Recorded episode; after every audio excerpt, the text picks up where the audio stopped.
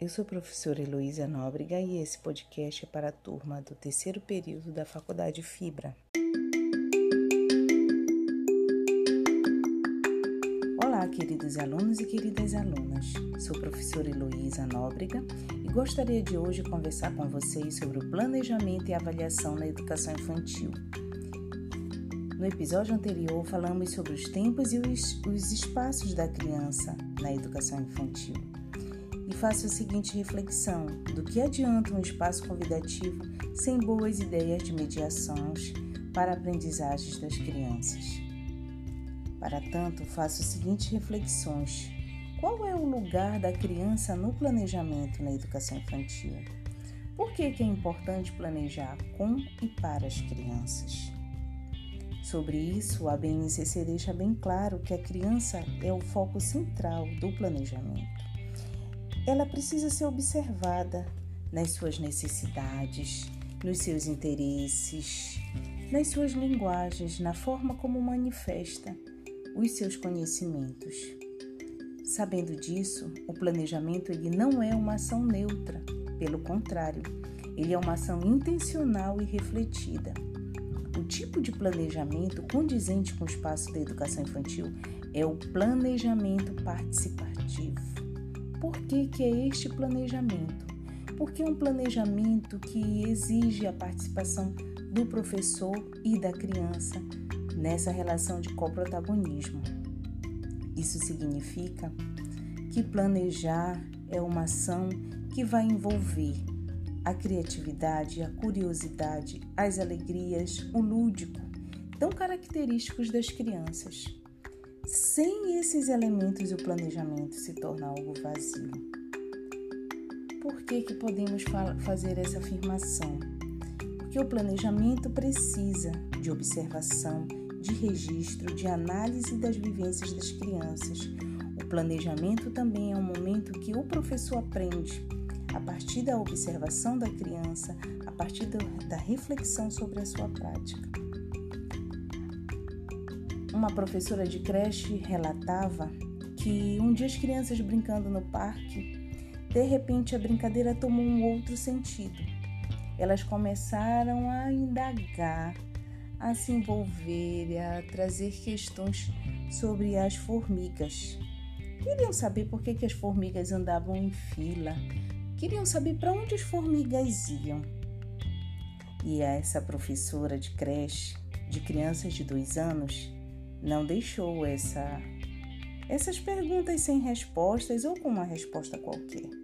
Pelo contrário, ela transformou num projeto de trabalho que foi de grande aprendizagem, tanto para ela quanto para as crianças, porque exigiu pesquisa, porque exigiu sistematização do conhecimento e exigiu que ela desenvolvesse inúmeras atividades com situações de aprendizagens muito ricas, favorecendo assim não só o crescimento, a aprendizagem da criança, como dela própria como docente.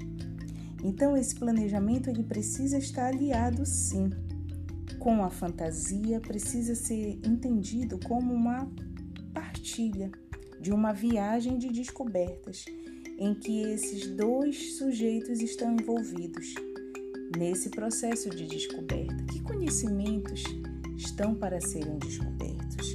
Que experiências de aprendizagens estão para serem vivenciadas? É esse o convite para pensarmos o planejamento na educação infantil. Quando eu penso neste planejamento, eu também olho para a criança porque essa criança ela não é uma criança apenas que está na escola, ela é uma criança de múltiplas relações, ela é um ser cultural. E aí a importância de pensar nela nesse aspecto na avaliação. O sentido de avaliar é entender que a criança vive um processo global de aprendizagem e desenvolvimento nessa fase e que a observação, a escuta, a sensibilidade, elas são elementos fundamentais nesse acompanhamento da criança.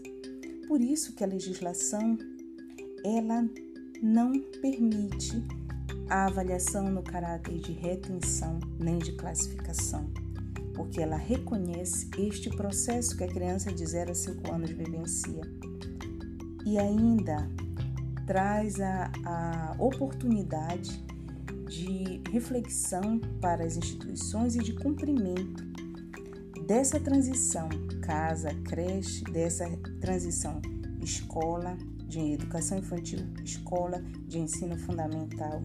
Isso é importante também de nós pensarmos.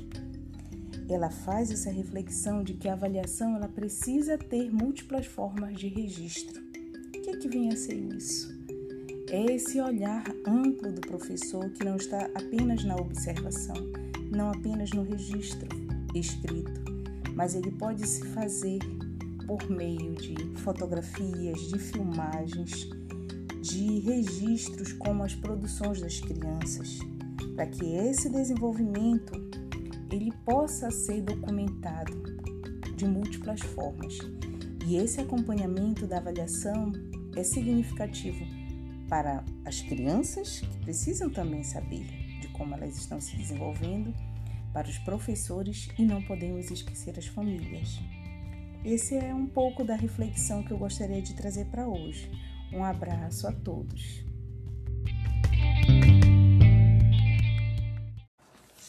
Olá, queridos alunos e queridas alunas da Faculdade Fibra. Eu sou a professora Heloísa Nóbrega e falarei com vocês esta semana sobre os tipos de planejamento. Vocês têm estudado sobre o planejamento e Hoje eu falo com vocês sobre o planejamento estratégico e o planejamento participativo. Vocês já ouviram falar sobre o planejamento estratégico? Este termo vem do período de guerras. Estratégico é um termo utilizado, estratégia, um termo militar. Então ele tem a ver com esse momento de que as ações não é, baseadas voltadas para o campo da, do militarismo, eram necessárias algumas estratégias. O planejamento estratégico ele vem res, procurar responder a uma necessidade. Ele traz necessidade de levantamento das oportunidades, da descoberta dos pontos fortes e fracos. E ele compatibiliza tudo conforme os objetivos de uma empresa, mas o planejamento estratégico também pode ser utilizado na educação. Pode ser utilizado em hospitais, por exemplo. O Danilo Gandim fala aqui na, nas suas, nos seus livros que planejamentos estratégicos, planejamento participativo são formas semelhantes de dizer coisas diferentes. E aí vamos observar quais seriam essas diferenças? Podemos pensar. Tem algumas diferenças que são marcantes. Nesse tipo de planejamento, a missão tem a ver com o levantamento amplo das necessidades, assim como a qualidade, que é aberta. Ele é considerado um planejamento que exige esforço, disciplina e consistência para a produção das decisões. Essas decisões elas são fundamentais para guiar a organização. E há aspectos como a disciplina, a consistência e a tomada de decisões. Nas empresas, o planejamento estratégico enfatiza a dimensão técnica e analítica dessa empresa. Mas há uma observação que ser feita. Ele se descuida da dimensão política. Planejamento estratégico ele também tem uma participação restrita. Ela acontece no nível da decisão. Exemplo, uma empresa ou uma instituição pública contrata uma consultoria e essa consultoria vai fazer todo o estudo daquela, daquela instituição, vai é, articular os diferentes é, grupos para que eles possam se planejar dentro das suas, dentro das suas atribuições. E essa participação dos sujeitos que fazem parte dessa instituição, ela acontece no nível da decisão, ou seja, eles não acompanham o processo. Não tem é, esse foco, não tem esse como um foco maior. O planejamento estratégico, ele ainda continua sendo bastante adotado, justamente pelo seu investimento hum, e também pela sua busca de precisão e gerenciamento. Vocês vão observar, é importante que vocês pensem a comparação e o entendimento de um e de outro e observar como é que isso repercute na escola. O planejamento participativo, ele tem um nascimento diferente. Ele nasce no contexto da escola, no contexto das instituições, dos grupos, dos movimentos sociais. No planejamento participativo, o seu diferencial é que ele busca a construção da realidade social. É uma, além de se utilizar dessas ferramentas, ele também necessita fazer uma transformação dos processos e das estruturas. Ele tem um compromisso com isso. Por isso a participação ela é algo que é visto como necessário, fundamental para que esse planejamento exista. A sociedade é vista dentro do contexto das suas desigualdades. E essas desigualdades refletem a não participação.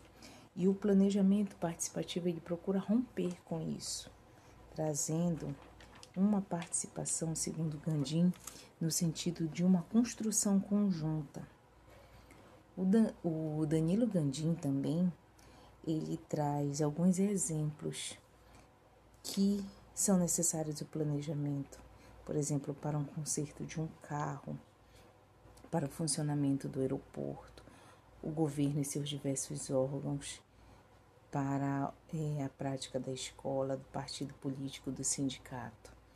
Então, ele vem trazendo é, esses contextos para mostrar qual desses tipos de planejamento dá uma resposta mais qualitativa.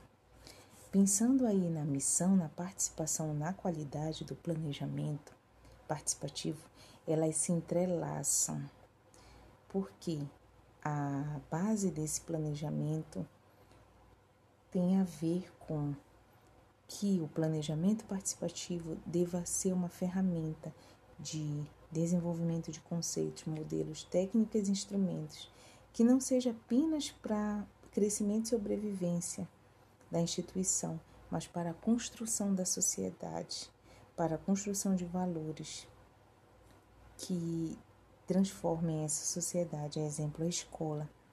Então, a participação, assim como a missão e a qualidade, elas estão entrelaçadas para esse alcance de não só a intervenção do planejamento como intervenção naquele local que ele está sendo desenvolvido, mas como uma intervenção social. Então é importante pensarmos que planejar é uma ação que é técnica, mas ela é política também. Por que, que entre um e outro não é? há um destaque para o planejamento participativo, justamente por conta desse compromisso com a transformação, desse compromisso com a participação dos sujeitos, no sentido de que eles percebam como sujeitos que construam, que pensam não é? e que colaborem diretamente para essas mudanças. Então, essas são algumas reflexões que nós deixamos para vocês leiam os nossos textos, né, os textos da disciplina, e nós aguardamos para mais diálogos, porque esse tema é bastante interessante. Deixo o meu abraço e o meu desejo de bons estudos.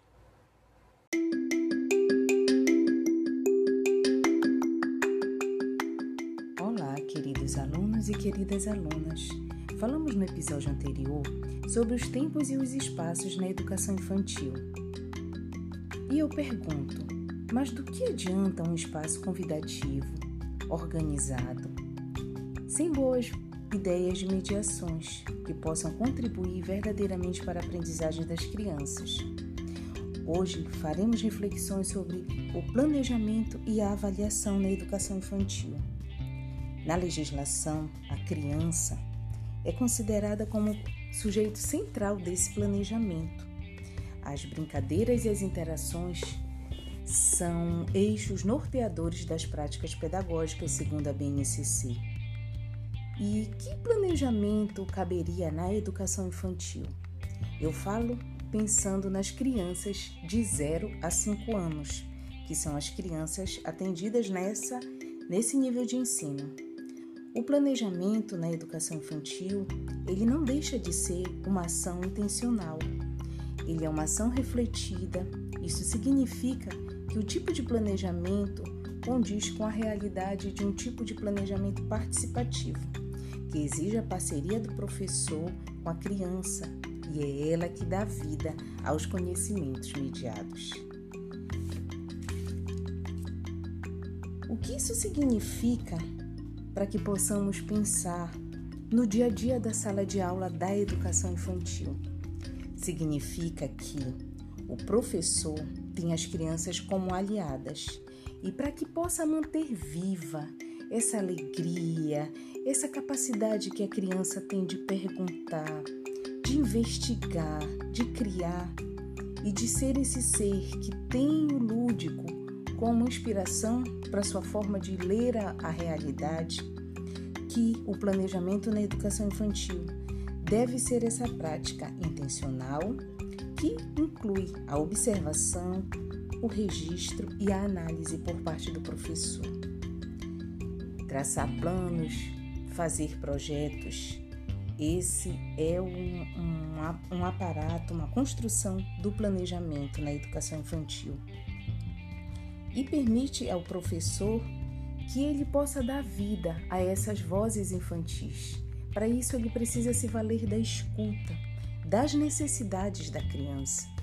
Imaginem a situação: as crianças numa creche brincando e quando elas param de brincar, uma delas começa a chamar a atenção da outra por causa da observação atenta das formigas. E essas formigas dizem muito para a criança que começa a investigar o professor. De onde vêm aquelas formigas? Por que, que elas estão ali em fila? Para onde elas vão? Essas perguntas, elas não podem ser respondidas de qualquer forma. Um professor que lance mão do planejamento a partir dessa escuta, ele pode dar vida a essas vozes, a essas curiosidades e potencializar um projeto de trabalho muito rico de experiências.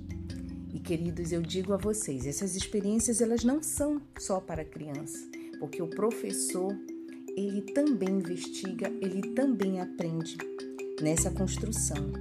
E esse foi um exemplo de uma creche em que acompanhava que a professora revelava quantas aprendizagens ela teve a partir das curiosidades da criança.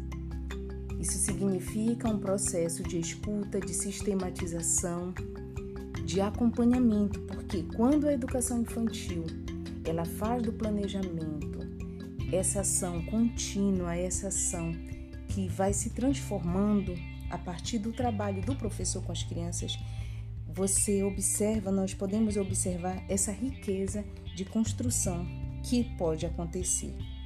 Portanto, queridos alunos e alunas, esse planejamento na educação infantil precisa ser alimentado pela fantasia, pelo entendimento do professor de que esse conhecimento é uma viagem, é uma viagem que é que ela é construída na parceria do dia a dia entre professores e crianças. Entendendo o planejamento dessa forma, ele é uma ação refletida, ele é uma ação construída e ele é uma ação repleta de significados, não só para o professor, que permite olhar para si, para o seu trabalho, mas também para a criança, que vê suas vozes, suas necessidades contempladas naquele espaço rico da educação infantil. Portanto, o espaço que nós discutimos, que conversamos na, no, no episódio anterior, ele vai ter vida à medida que o professor tem o registro dessas vivências e dessas memórias que foram construídas com as, com as crianças. E como se avalia nesse contexto? Qual a importância de avaliar a criança nessa etapa de educação? Sabemos que a criança dessa idade vivencia um processo global de aprendizagem e desenvolvimento. Portanto, há palavras e conceitos que são essenciais pensar, como a observação, a escuta e a sensibilidade. Isso são elementos fundamentais na prática do professor. Se a escola possui um objetivo, que é um objetivo de formação para cada criança e todas possuem porque elas possuem o seu planejamento, há que se pensar sobre o processo de evolução e especificidade de cada criança. Razão disso para que a legislação, como a BNCC e as diretrizes curriculares reiteradas na BNCC, falarem de avaliação com múltiplos registros, porque não é apenas o relatório que vai dar o aval de avaliação para a, da criança para o professor, mas são as filmagens, são as fotografias, é o processo que precisa estar documentado, são os portfólios. Isso são elementos essenciais que a legislação traz como essenciais nas nos múltiplos registros da educação infantil. Lembrando que avaliar na educação infantil não há esse caráter de classificação ou de retenção, e sim de acompanhamento. Portanto, queridos, se nós pensamos em formar uma criança ativa, participativa e autônoma no seu jeito de pensar e de se posicionar, nós precisamos pensar nesse tipo de planejamento, um planejamento participativo e não uma avaliação que reflita essa criança que está aí no cotidiano das salas de aula, que aprende, que escuta, que revela. Pensando nisso, nós vamos ter um processo de avaliação e de planejamento globais, cheios de possibilidades de trabalho e significados, não só para as crianças, não apenas para a escola, mas significados para os pais que acompanham também. Então eu deixo meu abraço e essa é a reflexão que nós temos para o dia de hoje.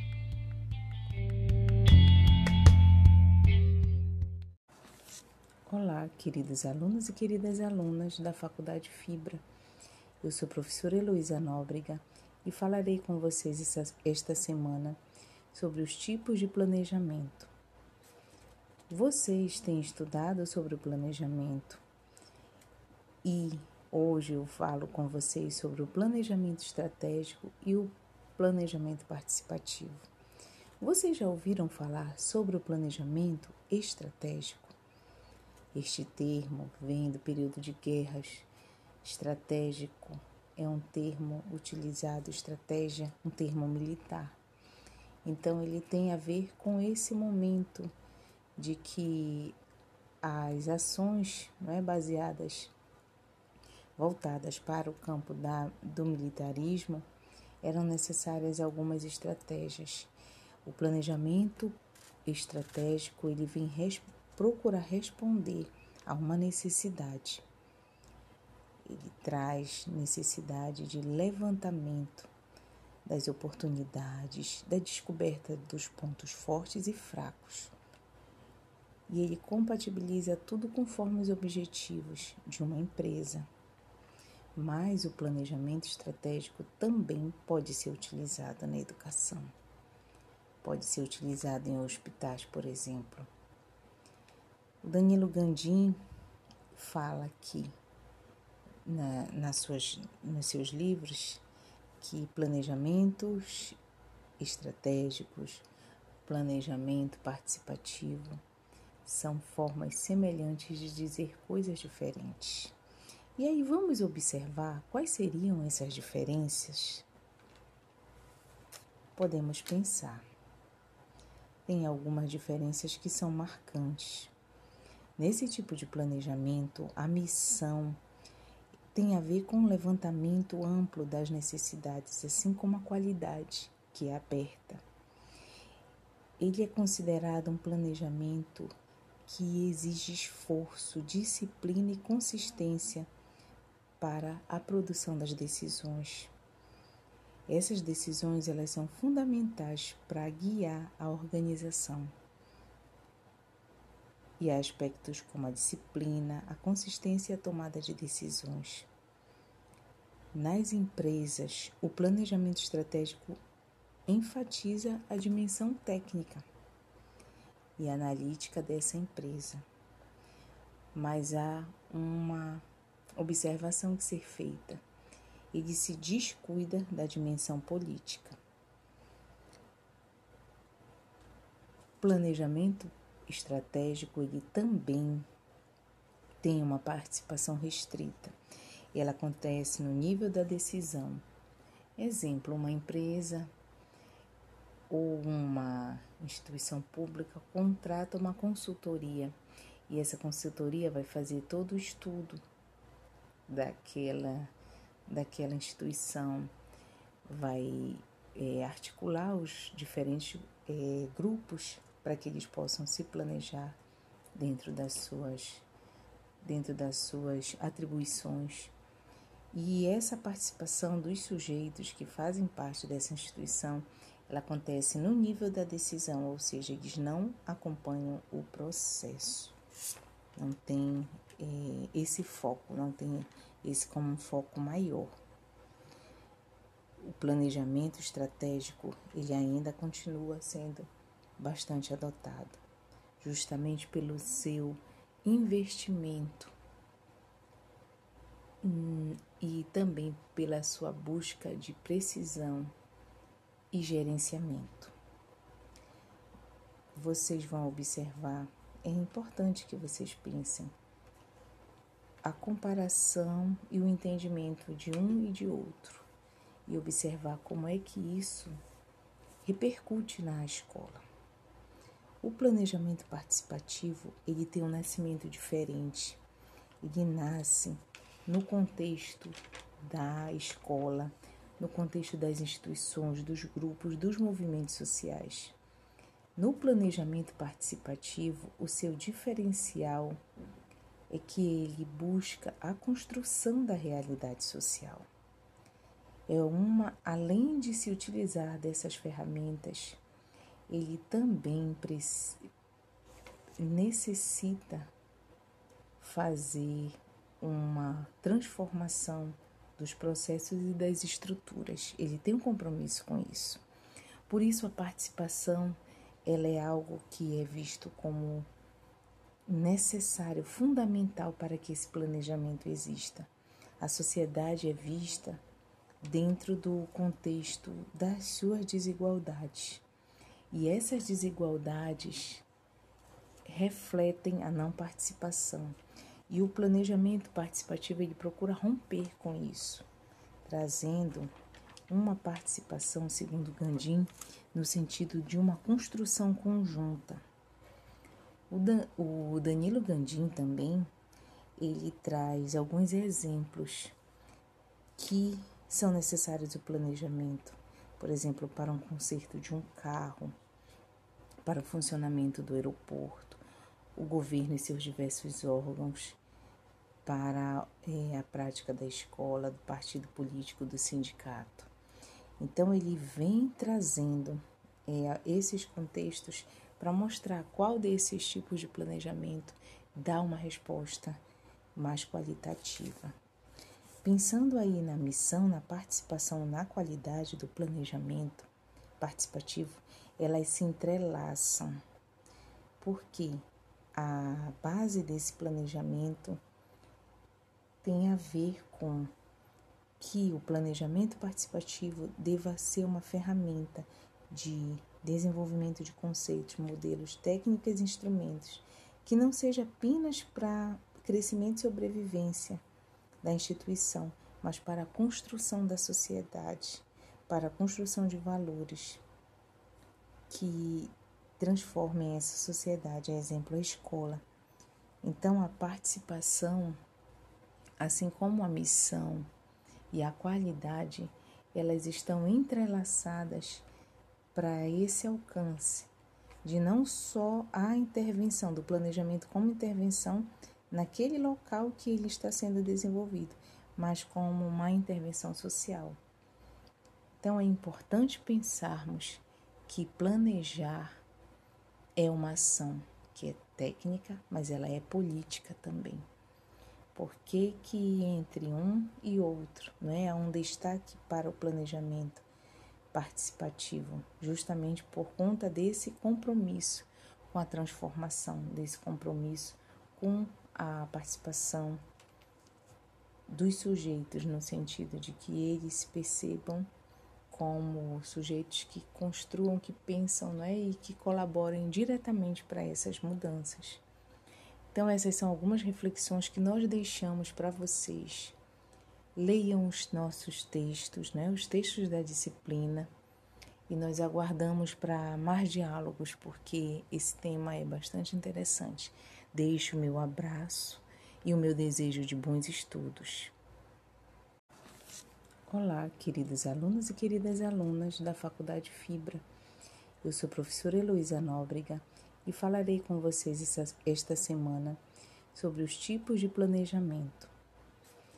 Vocês têm estudado sobre o planejamento e hoje eu falo com vocês sobre o planejamento estratégico e o planejamento participativo.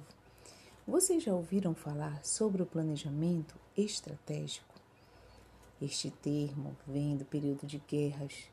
Estratégico é um termo utilizado, estratégia, um termo militar. Então, ele tem a ver com esse momento de que as ações não é, baseadas, voltadas para o campo da, do militarismo, eram necessárias algumas estratégias. O planejamento estratégico ele vem res, procurar responder a uma necessidade. Ele traz necessidade de levantamento das oportunidades, da descoberta dos pontos fortes e fracos e ele compatibiliza tudo conforme os objetivos de uma empresa. Mas o planejamento estratégico também pode ser utilizado na educação. Pode ser utilizado em hospitais, por exemplo. Danilo Gandim fala aqui na, nas suas, nos seus livros que planejamentos estratégicos, planejamento participativo são formas semelhantes de dizer coisas diferentes. E aí vamos observar quais seriam essas diferenças? Podemos pensar. Tem algumas diferenças que são marcantes. Nesse tipo de planejamento, a missão tem a ver com o levantamento amplo das necessidades, assim como a qualidade, que é aberta. Ele é considerado um planejamento que exige esforço, disciplina e consistência para a produção das decisões. Essas decisões elas são fundamentais para guiar a organização. E há aspectos como a disciplina, a consistência e a tomada de decisões. Nas empresas, o planejamento estratégico enfatiza a dimensão técnica e analítica dessa empresa. Mas há uma observação que ser feita. Ele se descuida da dimensão política. Planejamento estratégico ele também tem uma participação restrita. Ela acontece no nível da decisão. Exemplo, uma empresa ou uma instituição pública contrata uma consultoria e essa consultoria vai fazer todo o estudo daquela, daquela instituição, vai é, articular os diferentes é, grupos para que eles possam se planejar dentro das suas dentro das suas atribuições. E essa participação dos sujeitos que fazem parte dessa instituição, ela acontece no nível da decisão, ou seja, eles não acompanham o processo. Não tem é, esse foco, não tem esse como um foco maior. O planejamento estratégico, ele ainda continua sendo bastante adotado, justamente pelo seu investimento hum, e também pela sua busca de precisão e gerenciamento. Vocês vão observar, é importante que vocês pensem a comparação e o entendimento de um e de outro e observar como é que isso repercute na escola. O planejamento participativo, ele tem um nascimento diferente. Ele nasce no contexto da escola, no contexto das instituições, dos grupos, dos movimentos sociais. No planejamento participativo, o seu diferencial é que ele busca a construção da realidade social. É uma, além de se utilizar dessas ferramentas, ele também necessita fazer uma transformação dos processos e das estruturas. Ele tem um compromisso com isso. Por isso a participação ela é algo que é visto como necessário, fundamental para que esse planejamento exista. A sociedade é vista dentro do contexto das suas desigualdades. E essas desigualdades refletem a não participação.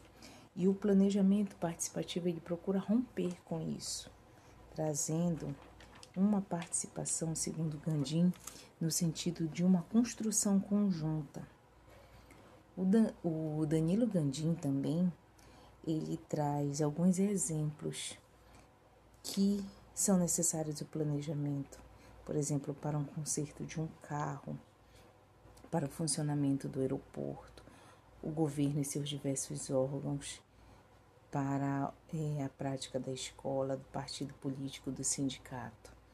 Então, ele vem trazendo é, esses contextos para mostrar qual desses tipos de planejamento dá uma resposta mais qualitativa. Pensando aí na missão, na participação, na qualidade do planejamento participativo, elas se entrelaçam, porque a base desse planejamento tem a ver com que o planejamento participativo deva ser uma ferramenta de desenvolvimento de conceitos, modelos, técnicas e instrumentos, que não seja apenas para crescimento e sobrevivência da instituição, mas para a construção da sociedade, para a construção de valores que transformem essa sociedade, a exemplo, a escola. Então, a participação, assim como a missão e a qualidade, elas estão entrelaçadas para esse alcance de não só a intervenção do planejamento como intervenção naquele local que ele está sendo desenvolvido, mas como uma intervenção social. Então é importante pensarmos que planejar é uma ação que é técnica, mas ela é política também. Por que, que entre um e outro não é? há um destaque para o planejamento participativo, justamente por conta desse compromisso com a transformação, desse compromisso com a participação dos sujeitos, no sentido de que eles percebam como sujeitos que construam, que pensam não é? e que colaborem diretamente para essas mudanças. Então, essas são algumas reflexões que nós deixamos para vocês leiam os nossos textos, né, os textos da disciplina, e nós aguardamos para mais diálogos, porque esse tema é bastante interessante. Deixo o meu abraço e o meu desejo de bons estudos. Olá, queridos alunos e queridas alunas da Faculdade Fibra. Eu sou a professora Heloísa Nóbrega e falarei com vocês esta semana sobre os tipos de planejamento. Vocês têm estudado sobre o planejamento e hoje eu falo com vocês sobre o planejamento estratégico e o planejamento participativo. Vocês já ouviram falar sobre o planejamento estratégico? Este termo vem do período de guerras. Estratégico é um termo utilizado, estratégia, um termo militar. Então, ele tem a ver com esse momento de que as ações não é, baseadas, voltadas para o campo da, do militarismo, eram necessárias algumas estratégias.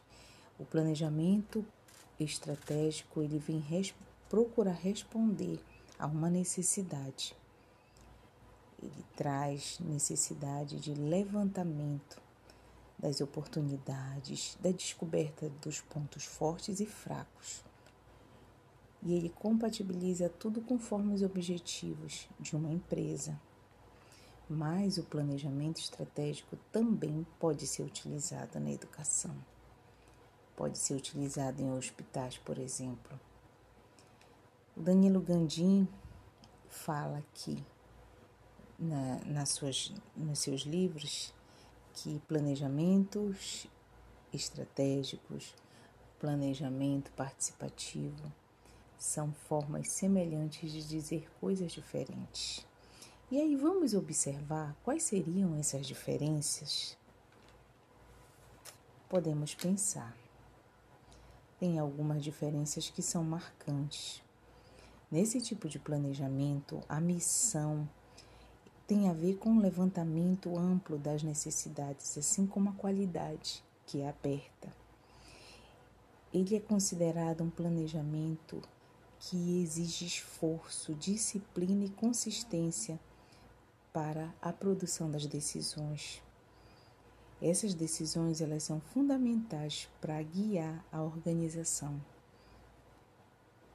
E há aspectos como a disciplina, a consistência e a tomada de decisões. Nas empresas, o planejamento estratégico enfatiza a dimensão técnica e analítica dessa empresa. Mas há uma observação que ser feita.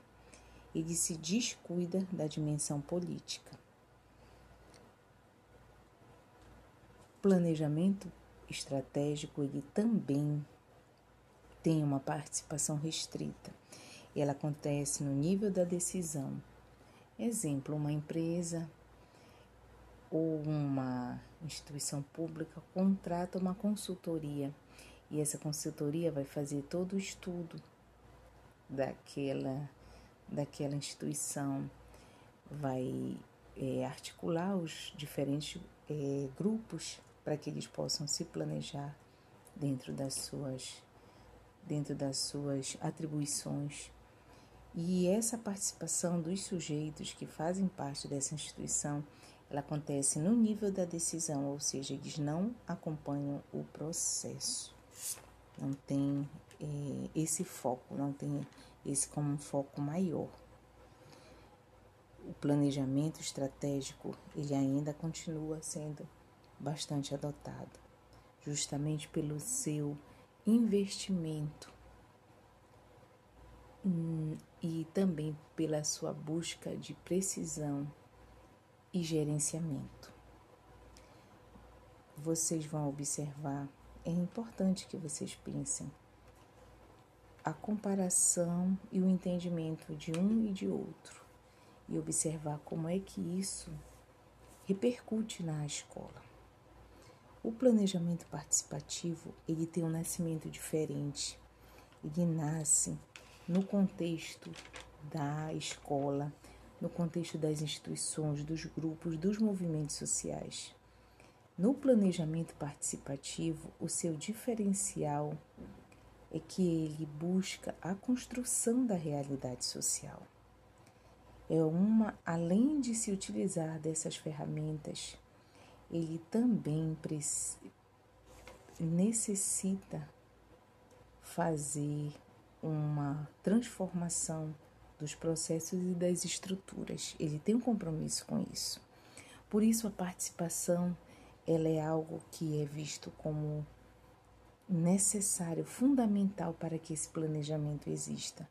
A sociedade é vista dentro do contexto das suas desigualdades. E essas desigualdades refletem a não participação. E o planejamento participativo ele procura romper com isso, trazendo uma participação, segundo Gandim, no sentido de uma construção conjunta.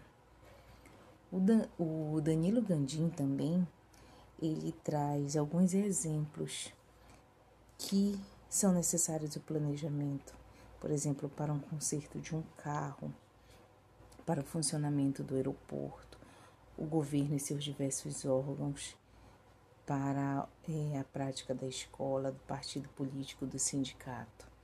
Então, ele vem trazendo é, esses contextos para mostrar qual desses tipos de planejamento dá uma resposta mais qualitativa. Pensando aí na missão, na participação, na qualidade do planejamento participativo, elas se entrelaçam, porque a base desse planejamento tem a ver com que o planejamento participativo deva ser uma ferramenta de desenvolvimento de conceitos, modelos, técnicas e instrumentos, que não seja apenas para crescimento e sobrevivência da instituição, mas para a construção da sociedade, para a construção de valores que transformem essa sociedade, a exemplo a escola. Então a participação, assim como a missão e a qualidade, elas estão entrelaçadas para esse alcance de não só a intervenção do planejamento como intervenção naquele local que ele está sendo desenvolvido, mas como uma intervenção social. Então é importante pensarmos que planejar é uma ação que é técnica, mas ela é política também. Por que, que entre um e outro não é? há um destaque para o planejamento participativo, justamente por conta desse compromisso com a transformação, desse compromisso com a participação dos sujeitos, no sentido de que eles se percebam como sujeitos que construam, que pensam não é? e que colaborem diretamente para essas mudanças. Então, essas são algumas reflexões que nós deixamos para vocês. Leiam os nossos textos, né? os textos da disciplina, e nós aguardamos para mais diálogos, porque esse tema é bastante interessante. Deixo o meu abraço e o meu desejo de bons estudos.